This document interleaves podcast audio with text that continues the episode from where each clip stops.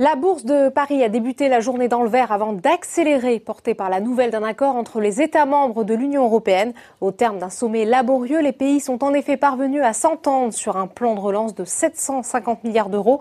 Attendu par les marchés, c'est surtout la portée symbolique, celle d'une tentative de coordination des politiques économiques qui a été saluée. Mais la hausse s'est finalement essoufflée avec un CAC 40 qui termine la séance sur une hausse de 0,22% vers les 5104 points. Du côté des valeurs, les plus cycliques et malmenés pendant la crise ont bénéficié du mouvement haussier. D'abord l'aéronautique avec Airbus qui gagne 3,56% ou encore Thales plus 2,58%. Le groupe hôtelier Accor en profite également plus 3,57% et termine en tête de l'indice. Les banques sont également bien orientées grâce à UBS qui a fait état de résultats moins mauvais que prévu au deuxième trimestre avec notamment un bénéfice net supérieur aux attentes. Le groupe a en outre indiqué qu'il pourrait reprendre ses rachats d'actions au quatrième trimestre. À contrario, les compartiments défensifs sont à la traîne.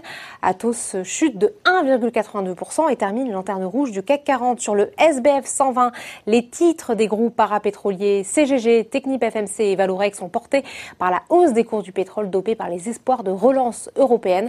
À l'inverse, Sartorius Tedim Biotech est pénalisé par des prises de bénéfices. Le fournisseur de l'industrie pharmaceutique a publié des résultats semestriels conformes aux données préliminaires communiquées la semaine dernière. Le chiffre d'affaires du groupe a progressé de 22% à taux de change constant au premier semestre pour atteindre 869 millions d'euros.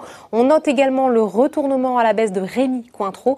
Le groupe de vin et spiritueux a fait état ce matin d'un chiffre d'affaires supérieur à ses attentes au premier trimestre de son exercice 2020-2021 grâce à la résilience de la consommation au Royaume-Uni et aux États-Unis dans un contexte de crise sanitaire.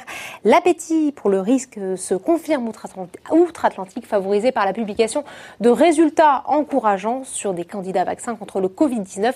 En début de séance, le Dow Jones progressait de 0,73%, le S&P 500 de 0,63%, tandis que le Nasdaq prenait 0,65%. Voilà, c'est tout pour ce soir. N'oubliez pas, toute l'actualité économique et financière est sur Boursorama.